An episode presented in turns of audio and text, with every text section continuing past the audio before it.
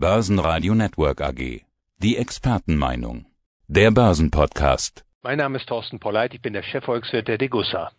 Und Sie sind Autor des Degussa Marktreports und da geht es natürlich auch um das große Finanzmarktthema der Stunde, die Inflation. Der Titel des aktuellen Marktberichts lautet Der Inflationsboom verführerisch, betrügerisch, zerstörerisch. Das will ich mit Ihnen jetzt mal diskutieren. Aber zunächst mal Inflation selbst. Sie beginnen den Marktbericht mit den Worten Inflation, genauer Preisinflation, fällt nicht vom Himmel, sie ist kein Naturereignis, vielmehr ist sie menschengemacht, ist das Ergebnis einer von Menschen gemachten Politik. Im Zentrum steht dabei die Ausweitung der Geldmenge. Ist das denn auch diesmal so oder ist nicht an der aktuellen Inflation ein Stück weit auch Corona schuld? Da steckt zwar auch Politik drin, aber weniger die Politik der Notenbanken. Die Volkswirte diskutieren seit jeher die Ursache der Inflation. Da gibt es verschiedene Theorien. Da gibt es zum einen diejenigen, die meinen, die Inflation sei Folge von Knappheiten, in dem Sinne, dass wenn die Konjunktur heiß läuft, dass dann auch Preissteigerungen gibt. Auf der anderen Seite gibt es äh, Vertreter einer Theorie, die die Inflation als monetäres Phänomen charakterisieren. Also immer dann, wenn zu viel Geld im Umlauf ist, steigen früher oder später die Güterpreise.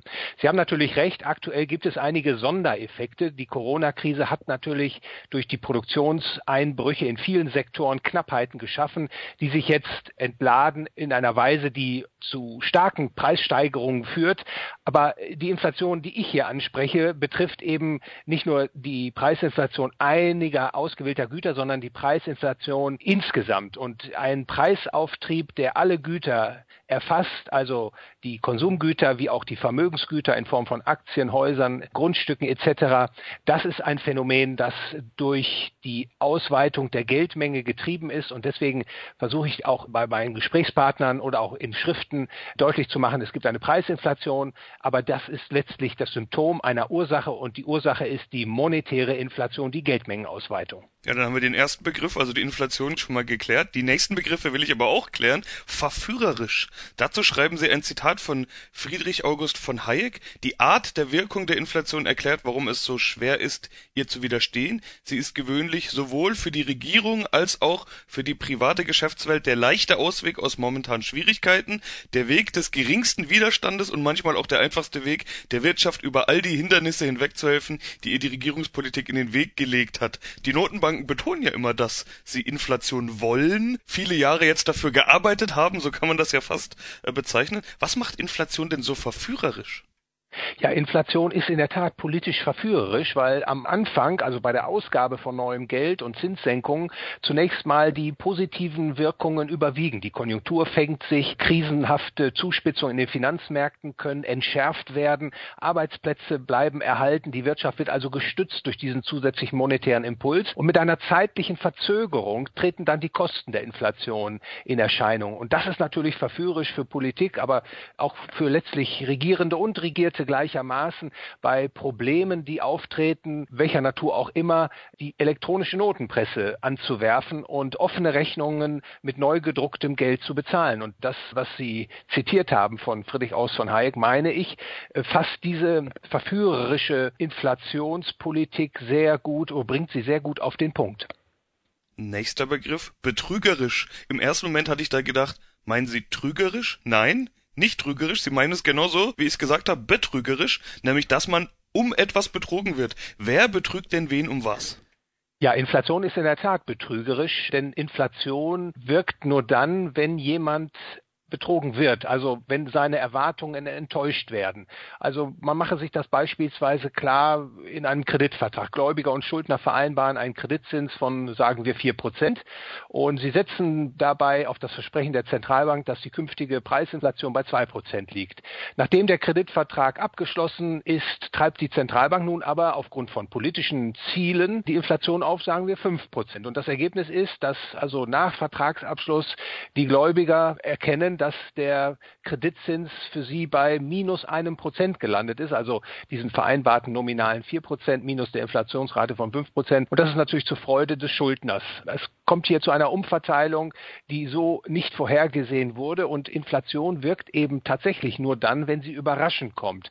Und das ist auch ganz gefährlich, weil natürlich die Marktakteure sich früher oder später anpassen mit ihren Transaktionen an die erhöhte Inflation. Und wenn eine Zentralbank beispielsweise die Konjunktur beleben will durch Inflationsschübe, dann muss sie immer wieder höhere sogenannte Überraschungsinflation sorgen. Und das ist dann ein gefährliches Spiel. Die Inflationserwartungen schrauben sich nach oben und das kann dann in eine Hoch- oder gar Hyperinflation abgleiten. Also insofern ist das Adjektiv betrügerisch sehr passend, wenn es um die Wirkung der Inflationspolitik geht und schließlich zerstörerisch. Da schreiben Sie vor allen Dingen über Boom und Bust, also Aufschwung und Abschwung. Wo tritt da die Inflation ins Spiel? Die Inflation tritt ins Spiel durch die Ausweitung der Geldmenge. Wir haben ja heute dies und jenseits des Atlantiks im Grunde weltweit ein ungedecktes Papiergeldsystem, in dem Geld durch Kreditvergabe aus dem Nichts neu geschaffen wird. Und durch diese Ausgabe von neu geschaffenem Geld zu künstlich tiefen Zinsen wird zunächst mal ein sogenannter Boom in Gang gesetzt, ein konjunktureller Aufschwung. Das heißt, die Ersparnis geht zurück, die Konsumneigung geht in die Höhe und auch zusätzliche Investitionen werden in Gang gesetzt. Aber früher oder später entzaubert sich dieses konjunkturelle Feuerwerk eben als Täuschung und dann kippt der Boom in einen sogenannten Bust ab. Und das Zerstörerische dabei ist, dass in diesem Boom es zu einer Verzerrung der Produktions- und Beschäftigungsstruktur in der Volkswirtschaft kommt. Das heißt, es werden Dinge produziert, die gar nicht so dringlich sind und Bedürfnisse, die dringend sind, die werden gar nicht in der Weise bedient, wie es eigentlich im Sinne der Nachfrager wäre. Und in einem sogenannten Bass, der dann eine Bereinigungskrise des vorherigen Booms ist, der führt natürlich dann äh, zu einer Neubewertung von Produktionsfaktoren. Es kommt zu einer Rezession und äh, die Volkswirtschaft letztlich bleibt hinter ihren Wohlstandsmöglichkeiten zurück. Insofern kann man diesen Inflationsboom auch mit dem Adjektiv zerstörerisch belegen. Wo sind wir denn jetzt gerade? Ich meine, alle sprechen über Inflation, die Wirtschaft zieht an. Sind wir gerade im Inflationsboom? Ja, wir sind seit Jahrzehnten in einem Inflationsboom, der immer wieder kleine Rücksetzer erfahren hat. Und spätestens mit der Lockdown-Krise 2020 haben die Zentralbanken einen neuen Inflationsboom entfacht, größer und weitreichender als je zuvor. Die Zinsen sind quasi auf der Nulllinie angekommen. Es werden äh, Geldmengenausweitungen vorgenommen, die gewaltig sind, die schon fast an kriegsähnliche Zustände erinnern. Und dadurch wird das Finanz- und Wirtschaftssystem natürlich über Wasser gehalten. Und das ist natürlich ein inflationärer Boom, der sich jetzt vor unseren Augen abspielt. Und man erkennt ja auch schon, in gewissen Bereichen steigen die Preise stark an. Also beispielsweise die Konsumgüterpreisinflation in den Vereinigten Staaten von Amerika ist jetzt bei fünf Prozent. Im Euroraum driften die Inflationsraten ebenfalls hoch. Und der Inflationsboom wird natürlich jetzt vermutlich in den nächsten Quartalen die Wirtschaft nochmal befeuern.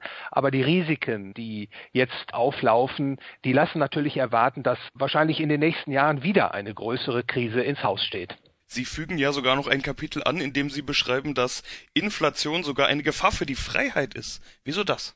Ja, Inflation ist in der Tat auch eine Gefahr für die Freiheit. Es ist nicht nur das Problem, dass das Geld weniger wert wird, dass es Umverteilungswirkungen gibt.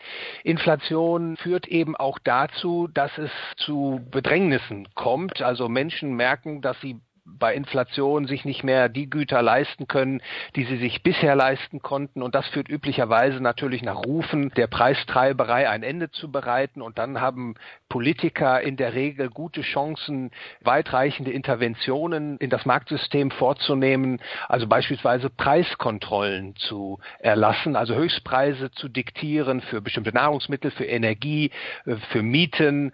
Und das ist ein Prozess, der dadurch in Gang gesetzt wird, der letztlich das freie Wirtschafts- und Gesellschaftssystem untergräbt und damit natürlich auch die Freiheiten von Bürgern und Unternehmern zusehends reduziert und ja, man muss es sagen, in eine unfreie Wirtschaft und Gesellschaft führt. Über Gold haben wir in dieser Stelle ja schon häufig gesprochen. Natürlich auch über Gold als Inflationsschutz. Gold gilt ja als klassischer Inflationsschutz. Da kommt dann schnell die Frage auf, in welcher Form sollte man Gold denn kaufen? Also physisch oder in einer anderen Form?